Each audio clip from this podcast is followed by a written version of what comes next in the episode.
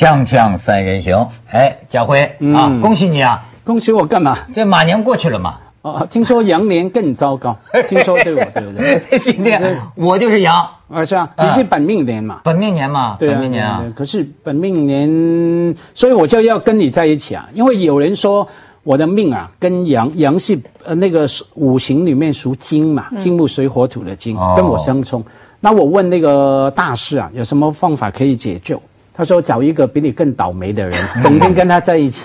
所以我有事没事就打电话给文涛，我来找你好吗？没错，刚才家辉还有劝我说，像你这么有钱的人，是不是应该把亚视买了？有钱要任性，对对对，这就是属于任性了。我说买了买了，我们从早到晚就那个，这个各位观众，又是我们三人行，从早到晚都是我们。估计可能会火呀，对，亚洲电视锵锵台是吧？对你不断重复。呃，咱们这个义军这次是刚刚结婚归来，是吧？我参加婚礼归来对，简称嘛，而且是到一个我最近经常提到的国家——印度。嗯，这个印度啊，他刚回来，呃这印度的这个婚礼。当然，就是我本来是要讲印度的坏事儿，但是允许你先讲讲先印度的出出喜喜事儿 OK 啊，看看义军参加的这个婚礼，你给我们介绍一下就跟。宝莱坞一样嘛，就穿成这个样子，还嘿是很热闹，三天三夜。然后呢，他下面这是他们俩就是这是富二代吧？对，也算。他的这个珠宝啊，你可能看不清，我以为就穿金戴银就算了，人家这个珠宝是扛枪的，有一队人在外头送过来的。你家出的？对对，嫁妆谁出的我不知道，反正是很贵。哎呦这是这个是他们家，他们家就是前苏联的那个领事馆，就是在当地的，就是他们家一院子，还不是整个，就这是他们家的领领事馆是他们家的一个院子的一个部私宅分对，是是这个私宅啊是私宅。这不是印度土豪吗？这不就是？这是的，他那个婚礼一共有三天，换三个地儿。这是最后一天，在一个高尔夫球场搭的跟白宫一样，外头就是垃圾山，里头就是里头就是像白宫一样。这个是这个婚礼太长了，你刚开始兴高采烈，到后来脸都耷拉下来了。但这印度新郎 有点咖喱劲儿了。其实看起来还不够体面。我三十哎二十多年前去过，也去采访嘛，其中也是看婚礼。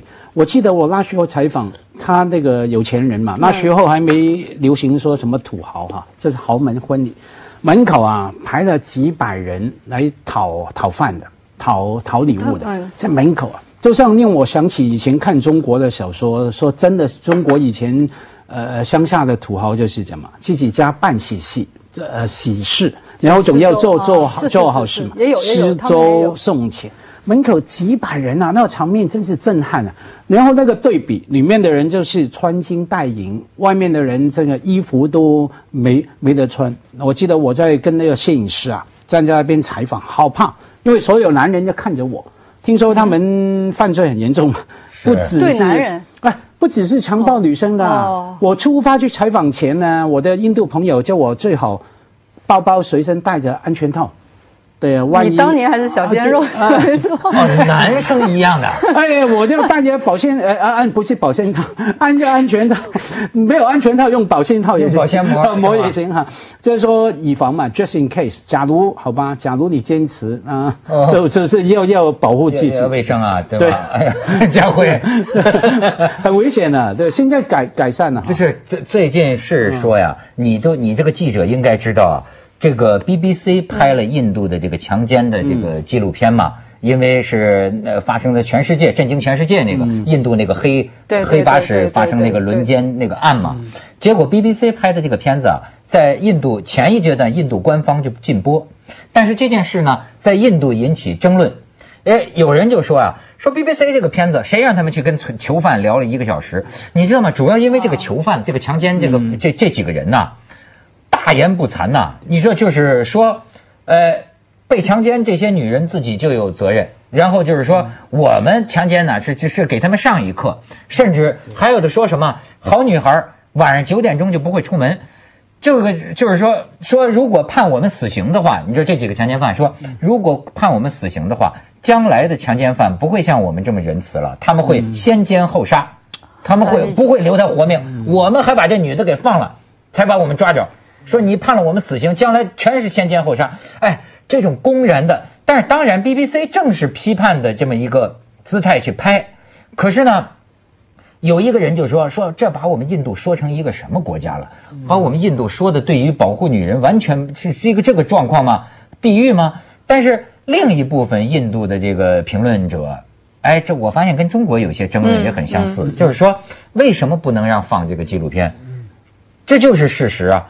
为什么不能让呃世人去关注到印度女性受受受侮辱的这个事实呢？他他他他这个论调也不新鲜嘛，他是印度教吧，在伊斯兰教不是也一样吗？就是为什么要盖起来？因为你露出来就是在勾引男人，就是长你头发就是在勾引男人，所以要盖起来。然后你穿的短，你就是没有受保护。对这这这这论点不仅是在印度，在什么伊斯兰教，在两岸三地，甚至在美国、英国，常听到嘛。好多次的新闻，那些女权主义者出来抗议，就是英国或者美国，这是发生了强暴案，然后那个警察、警官出来讲，总是说啊，那女生要保护自己啦，不要穿迷你裙上街啦，不要这样。那这个马上抗议啊！为什么我们没有穿衣服的自由，对吧？为什么你们没有想方法让我们保护我们的自由？美国的女权主义者者每年不是有一个运动吗？一年好像做两次的，叫做 Take Back the Street，就抢回我们的街道，或者说 Take Back the Night，抢回我们的晚上，是抗议说为什么女生不能走在路上，而且不能在晚上走在路上。因为政府没有放足够的资源来让呃城市变得安全，哦所以我们要把它抢回来，take back the night。最近美国有就有一个人，呃，他是拍了一个就是像街拍一样，他就是在自己身上挂一个手机的那种那个摄像机，他就一路走在纽约，嗯呃，在曼哈顿。你想够现代了一个地方，他就看多少人回头看他，看看什么部位这样子，他一路走过来，哦我看过对吧？好像几百次怎么，样看它是放在臀部。啊，对对对，然后就是他就他他穿的也不是，他穿的也不是挺损的，我觉得也挺损的。对，但他穿的也不是很诱惑啊，很普通，但就别人看嘛。那么我问你，就比如说一个女人身材长得很好，嗯。她这个人呢、如果当面这么看是冒犯你，对吧？嗯但是你走过去了，这个男人在背后看一下，我觉得这没事我觉得这女的就偷着乐算了。但是你这个男的要是跟着他，你要动手，那就是你错了。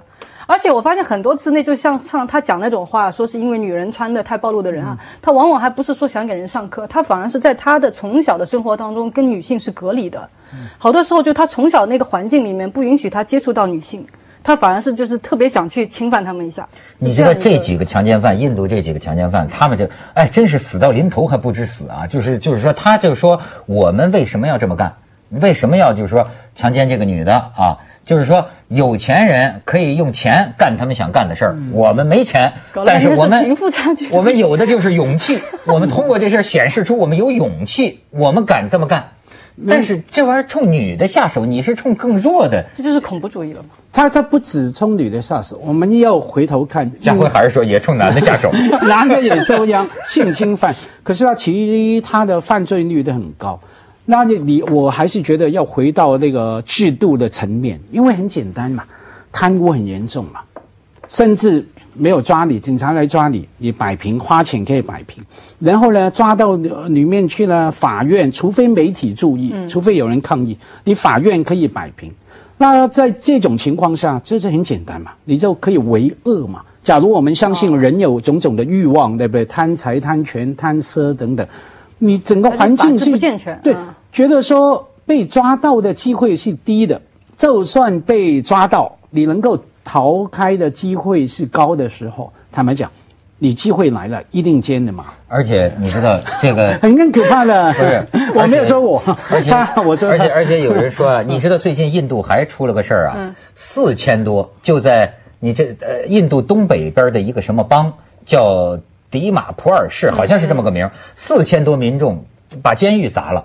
砸监狱不是为了救一个犯人，而是为了一个性侵的一个嫌犯，就是行私刑啊！这四千多人把这个弄出来，是是活活给打死，拖拖在地上，这个给给拖死，到最后宵禁了，就警察来了，他们把警车烧了。你这个后来又冲这个人扔石头，你可以看看这个照片。最后这人给弄死了以后，还把他吊起来，大家可能看不出来，我们这个 马赛克打的 已经完全看不见中间马赛克的这个部位，就是你看所有的人都拿着手机在拍，还挺高兴的，像追明星一样。哎，就是这有时候民众的私刑也有狂欢的性质啊。你知道，你再看下边，这就是在印度被禁播的这个 BBC 的这个纪录片里边，这个呃这个嫌犯啊，强奸的这个嫌犯。哎，义军你翻译一下。女的在强奸当中应该负责比要比男的更应该去承担责任，就是他们的错是女的的错，强奸是女的的错。你瞧，你再看下边，这另一个嫌犯。就是要给他们上一课，主要是给他们上一课。你说他在牢里还敢能这么说？哎，这个印度这个国家呀，我真是 矛盾结合体。一个方说的太对吧？就是最极端的矛盾都在那里。嗯，就是一方面你说宗教的很多善的，你知道我这次去去参加这个婚礼啊，我就没想到一个事情，就是说我以为三天三夜土豪就是狂吃狂喝是吧？酒池肉林。对。结果印度大部分人口是吃素的，我吃了三天素，就咖喱他们不得吃个够吗？那个呃，北部还不辣啊？是吗？人狂放辣也不辣，就是这他是在那个北部加尔各答嘛。我觉得他们都很。你跟他们怎么认识？这印度富二代跟就是就是不是？这说起来比较复杂，反正是见货就认识了，朋友的朋友这样。本来新娘本来结婚那是以前有点瓜葛是吧？以前有点感情对，我们是邻邦嘛，这么好的对吧？呃，我还第一次去去就是去印度，然后呢，我就发现他们有好多就是特别。就是各种我刚刚说很矛盾的，比如说，在一个博物馆看到他们就是佛教对吧？这个印度教的东西跟达尔文什么 DNA 人类进化那些都在一起啊。就是他们主要是因为一个古老的文明，最后不是他们中间有一段被英国人给统治嘛？殖民嘛。所以就是最古老、最现代的东西在那边的冲突就是特别的剧烈。真是，而且这个印度这个国家呀，我最近呢很多时候就讲它，它这是矛盾的啊。你比如说这个。咱们说，就最近咱们这个锵锵谈的话题哈，中国的那个抗癌药是吧？一盒要两万多块钱，结果就有一个人跟印度买，印度的那个最后他几好多人一起买的话，最便宜到两百多块钱一盒。为什么呢？因为印度这个国家他就敢专利强制使用，当然他有这个国际法的呃依据啊，就是说某些个专利药品的专利，西方他跟你药厂跟你叫板，就说我印度就可以强制使用。为了人民的健康，你看这是他干的事儿。这不，最近我们又在说，在深圳机场看飞机的一帮人给那个出了车祸啊，给汽车铲了，你知道吗？就是，后来呃人们就说了，说连个看飞机的地方也不给安排一个观景平台吗？你你让为什么让这些想看飞机的这些民众、这些市民跑到高速公路上去看看飞机呢？好。我就又想起，你说印度乱七八糟、脏了吧唧的哈，但是它的很多贫民窟，它就占据中心广场，是吧？市中心是穷人的，你不能让他走。哎，你他贫民窟你也迁不走，你也赶不走，甚至影响到他国家的建设。对，就他建那个飞机跑道，就多少年吵不下来。对，可是他穷人就有在这儿待着，甚至是在这儿大小便的权利，你怎么着？对吧？所以这个国家很矛盾。咱们去一下广告，锵锵三人行广告之后见。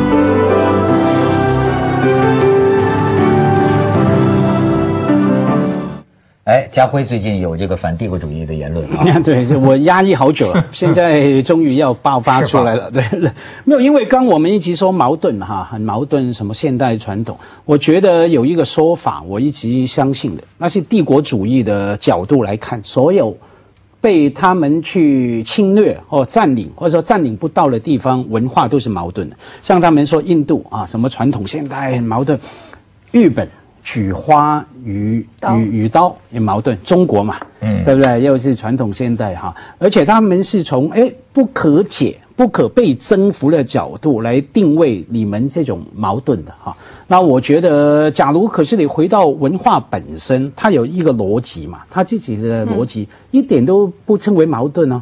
它的核心的部分在哪里？这个部分怎么样影响其他的部分？比方说印度哈，为什么我们看到种种很可怕的新闻？其实最近这两天就有了一个印度男人，嗯。很可怕，强暴一个虐虐待一个六岁的女孩啊，拿一个什么乱七八糟的东西来侵犯她，来什么很可怕的。你觉得说根本不把人当人，对不对？甚至他用私细刑也是嘛，对啊打了 OK，因为你想一下，有人这样说。到要在印度，在今天还是维持那种种姓阶级的制度，对不对？对当他把人，当然他没有以前那么严谨了哈，有时候是嘴巴说说哈，有钱能通鬼神哈，可是基本上他还是把人分等级的，对，觉得说有些等级呢，什么不能做，什么可以做等等。换言之，他整个核心价值有些不是人，这是非人呐、non-human being。OK，当他不是人的时候，他就不会觉得我要用什么人道这个所以，那个所以来来佛教的兴起，对佛教兴起，当时最重要的原因，但是它嗯。是反种种族的，就是人，他倒是就是把你之前的那个种性的东西可以抹掉，才众生吸引人，平等嘛。哎，才吸引人嘛。那时候，是是。你讲到这个，我就想到，因为我正好去的是那个加尔各答嘛，我去之前呢，我还没没意识到是什么地方，我这呃卡库达，到那是啊，加尔各答不是特丽莎修女泰戈尔的这个地方？哎，咱们可以看看他他拍的一些照片啊，咱们可以看看这个 Teresa 默默的这个是刚才说那个博物馆里面的佛像。博物馆的啊，这个印度当年曾经有过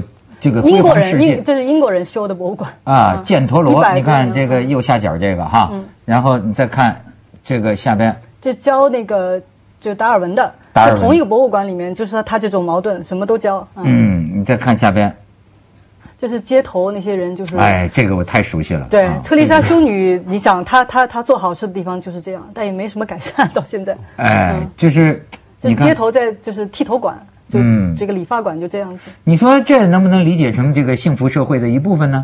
我没有觉得 再看下边，这是泰戈尔故居泰戈尔怎么弄得有点像列宁的脑门儿啊？你再看下边，啊，这是特丽莎修女的学校。特丽莎修女它这里面是教，它其实很简陋，哎呦，教认发生了谋杀案呐？地不是，是水啊，水？然后呢，它是男女生都可以去，然后教女生，特别有用那个缝纫机，可以会一点这个技能。啊，你再看下边，啊，这个是啊，这这是华人了，就是说这个是一个中国就华人的一个佛教寺庙，由现现现在是给一个基督教的这个团体用来教街童去上课的。还真是宗教上都啊啊！你再看这个这是什么？这个是就是广东人在那儿的一个会馆。对，甘地和孙中山上面是大家发达，这有特别华人的一个。哎，你再看，然后当地呢，华人他主要是供的是观音和那个关公，他们认为关公是海神，他们都坐船来的那个地方。观音是海神吗？哦，是是观观音，观音是海神但是他们这个地方已经这个庙已经变成一个打麻将的地方了。啊哦，哎，你你接着说说这次的感触。泰戈尔呢，我因为我去看了他那个纪念馆啊，有几个事儿我倒是之前真的是不太，就是我很不了解。第一，他们家是有钱人，这点我不太知道，原来以前。啊当然了，泰戈啊，尔对对对对，我真但但真还不知道，所以他很有闲嘛，可以做很多事情。第二个就是他们当年啊，他对日本的文化的崇拜。哎呀，那时候那个日俄战争以后嘛，就第一次一个东方国家打败了一个西方的这样，就是是欧洲的这么一个强权以后，就是印度人对日本的这种崇拜啊，他当时找了很多日本的那个艺术家来他们这里去做交流，他们修了那种像咱们以前就是那有钱人好像家里有门客一样这样子，就供他们来画画来。你看到他们那个就那一个时期印度的人画的画写的字的风格，就全部是日化的，这样一种这个交流。那么泰戈尔他其实有一次他也来中国，但来中国那时候还没什么没有太多人去搭理他。后来他又去日本受到了很大的欢迎，所以他一直很喜欢日本。他认为是东方世界就东方文明复兴那个希望。咱中国派出咱那个才才子佳人嘛，那个徐志摩、林徽那个是后因来接待他。那个是后来的一次。后来啊那么所以呢，后来就是，但是后来日本侵入中国的时候，他就很他就很生气。他在日本也讲演，就他就说到说，虽然你这个文明就是觉得你新奇哈，但是他认为最高等的文明还是对人的尊重。所以他对他这个侵略战争觉得是非常的恼火的这件事情。但我想说什么？刚才你刚才正好说到说这个文明之间的这种关系哈，非中心等等，那我就想到说，哎，有意思的是，我发现很多文明呢，它是不是有没有一个后花园的概念？就是说，比如说你这种文明。快不行或者有危机的时候，你可以从另一种另一种文明借鉴。比如说，欧洲文明快不行的时候，在打在打大仗的时候，美国起来了，对吧？他们到美国像去学习民主制度等等。那么日本呢，其实它跟西方文明之间是有借鉴的，对吧？印度跟它也有。我在想，那么中国有的时候我们经常反思我们的文明的新的这个复兴力量在哪里的时候，我在想它能从哪里去借鉴呢？中东文明就也是，像这个伊斯兰文明就也是，它一掉下去以后。它旁边有没有什么借鉴呢？他跟基督教文明那么近，他又不敢借鉴，但是他其实还是有的。比如说，在北非的那一块，跟地中海文明其实是有是有可以去这个借鉴的，对吧？那么我一直，所以我在想，中华文明的这个后花园，你这个复兴的新的源泉是在哪里呢？我你说现在的呢？这不是中华文明啊，本身就是个融合型的文明。哎，对，一直对，就但这一个是一个误区，就是我们经常认为不是，经常认为我们自己是从一个根里长出来的，对这是一个误区。中华文明本身就是一个融合了很多文明的这么一个文明，那这个情况到现在还是还还还还是这样。我觉得这种融合呀，甚至不是你啊制定政策要融合还是不要融合哎那么简单，本身就自然接触就就就在但是政策会有很大的。这个影响。对，因为一直没停过借鉴吧，嗯像我们呃从清末开始看好了哈，学日本。对，学欧美啊，连清朝都要派五大臣出洋取经的游历欧洲回来写报告，很厚的报告，我们要学这个那个，那甚至之后各种的思潮进来，坦白讲，社会主义。对不对？一直有影响，你不能说没有借鉴啊。社会主义啊，一直进来，社会主义兴起是欧欧欧洲过来的，对不对？到现在还是用啊，社会主义的还是我们很重要的资源，对不对？问题我们把它放在哪个框框来弄？把它如何摆定？它跟文涛说的中华文明哈，它有本源的地方，性命哈，你那个地方哈，到底怎么样来用？我觉得一直没停过找寻，或者说引入这个后花园的借来的资源哈。可是为了种种原因，也包。括了中国的不幸了，不断战争，对，没停过。哎，你要炸借进进，你要很长的时间，给那个东西要发芽长成长出来。对，没有啊，不断战争了，打完一场又一场，一个乱子又一个乱子。我觉得到现在，比方说，呃，曾经有人说，哎，我们学欧美的有没有一个普世的东西哈？普世价值这东西，现在这个还在辩论嘛？什么叫普世嘛？难道是你说了算了，对不对？那我觉得借鉴这个概念不是没有，是一直在如何摆定，其实还没、还没自自己中国人的内部哈，还没还没谈好。好像以前就说中国人最纠结的，就是一百年，就现代化这一百年都纠结，就是古今中西这种这几个东西没摆好，就是说一直不光是中国，第三世界国家都纠结。对你和自己的古代，你和西方的关系一直在纠结所以结。印度肯定也是这样哎，是吧？锵锵三人行，广告之后见。